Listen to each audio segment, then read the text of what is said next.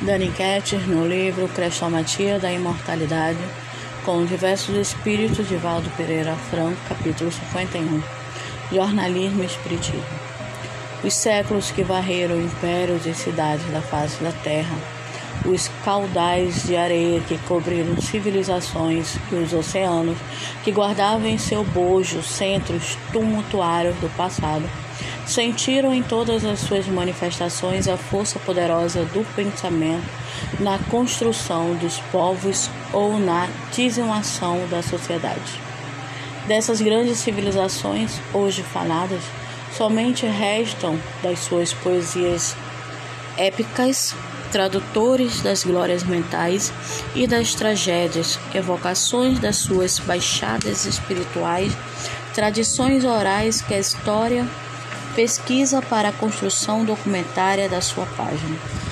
Desde a tradição oral às primeiras manifestações gráficas, ou seja, da palavra articulada aos caracteres impressos em tijolos, ou do papiro ao pergaminho, e desde a imprensa, o homem tem podido manifestar-se ao homem com a força leonina da exteriorização pensante. Mais poderoso do que todas as conquistas bélicas é o poder da pena construtora de impérios e demolidora de cidades, que tem sido em todos os tempos o veículo do intercâmbio dos homens em suas realizações. Licurgo, ao distender a hegemonia política da sua dominação em Esparta, alastrando-a por toda a Grécia, dominou Antenas, a força bruta escravizou o direito, e quando as venerandas cabeças pensantes marchavam humilhadas sobre o látego da dominação, os espartanos acreditaram por momentos na grandeza da sua raça, para despertarem logo depois sobre receios e inquietudes, vendo a justiça de Atenas triunfar da tortura tiranizante da brutalidade odienta. Esparta passou. Seu solo hoje se cobre com as cinzas das evocações e as colunas arrebentadas em cujos montes as aves de rapina e as serpentes se agasalham atestando sua morte. Atenas imortalizou-se, continuando o afã de manter aceso na história o facho do ideal ardente, expresso na sabedoria dos seus conceitos. Atenas é o marco inicial da liberdade e a resultante da força hércula do pensamento racional, enquanto Esparta constitui até agora o símbolo odiado da violência, com todas as misérias que a seguem em século dantesco. Jazia a Europa escravizada pela dominação político-religiosa quando Gutenberg construiu a imprensa, inaugurando uma era nova para a humanidade. A intolerância e a prepotência ensaiaram movimentos e arrebataram a máquina em tudo. Filha de Satanás. Todavia, sobre os pedaços de ferro, retorcidos fragmentos de madeira queimada, a chama da ideia, inextinguível, permaneceu luzindo e a hediondez dominadora da religião que resistirá com férrea mão a todos os ensaios libertadores através dos séculos, tombou logo mais na voragem gloriosa do período iniciado com a letra de forma.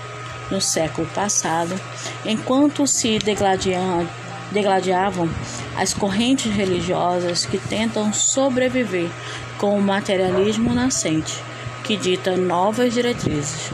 Allan Kardec, um insigne postulante da nova era, através da pena, em singela página da Revista Espírita, põe por terra os caducos argumentos da fé tradicional, gerada e mantida pela ignorância em séculos sucessivos, e ilumina, espiritualizando a ciência ateia ao proclamar a imortalidade da alma encontrada nos experimentos resultantes da indagação e do exame. Fé legítima somente é aquela que pode enfrentar a razão face a face. Escrevia o iluminado em ardentes construções literárias. Já há um século anteriormente, a imprensa pelos enciclopedistas e pensadores derrubaram a Casa dos Bourbons, ateando fogo na França e em toda a Europa, para que a justiça serena e forte pudesse inscrever seu nome nas glórias da liberdade. Agora, a liberdade, através do jornalismo, pela férrea lógica do Espiritismo, inscrevia os deveres do homem no quadro dos direitos sobre os, sobre os acenos honrosos do trabalho, solidariedade e tolerância. Era o triunfar da inteligência sobre a brutalidade da ideia sobre a força. O direito triunfava da escravidão. Imprensa e liberdade são termos de uma mesma equação. Escreva Rui Barbosa.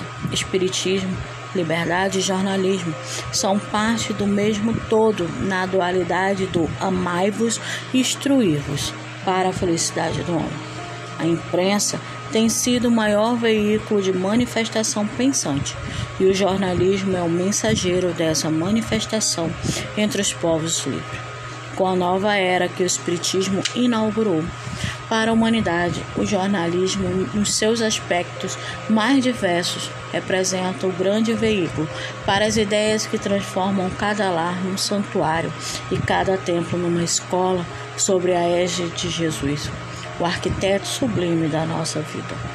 No Brasil, a imprensa espiritista tem feito época desde as horas dos articulados do Eco do Além-Túmulo na Bahia de Max, no Rio de Janeiro, até a atualidade, pelas tiragens luminosas de Reformador, Mundo Espírita e outros tantos periódicos que em luta têm mantido acesa a labareda posta no velador pelo Belichário Leonês, assegurando assim o direito de defesa dos ideais expostos pelo Espiritismo, que o passar de um século não pode modificar ou substituir. Certamente, muito veneno ha sido veiculado pela imprensa, traduzindo a sórdida condição de almas enfermiças e desequilibradas. Muitas vezes, em nome de ideias respeitáveis, são a resultante do aprimoramento do homem, ainda portador de execrências na sua ânsia de crescer e evoluir. Quando nos referimos à imprensa espírita, não aludimos ao jornalismo religioso, entibiado pela intolerância vulgar, mas a ideia ampla, portadora da liberdade filosófica, de conceituação científica e das consequências morais com todo o seu sentido cristão. É mista que se recordem os lidadores da boa causa que as ideias expressas verbalmente passam como os ventos e que só os pensamentos grafados permanecem como monumentos. Não acreditemos que o pioneirismo passou. As horas de Elias da Silva, Everton Quadros, Bezerra de Menezes, Saião e toda a equipe de lutadores inflamados se dilatam, seja na praça pública ou nas colunas do jornal, na rua ou no santuário mediúnico do intercâmbio, preparando os alicerces do porvir. Há muito ainda a fazer.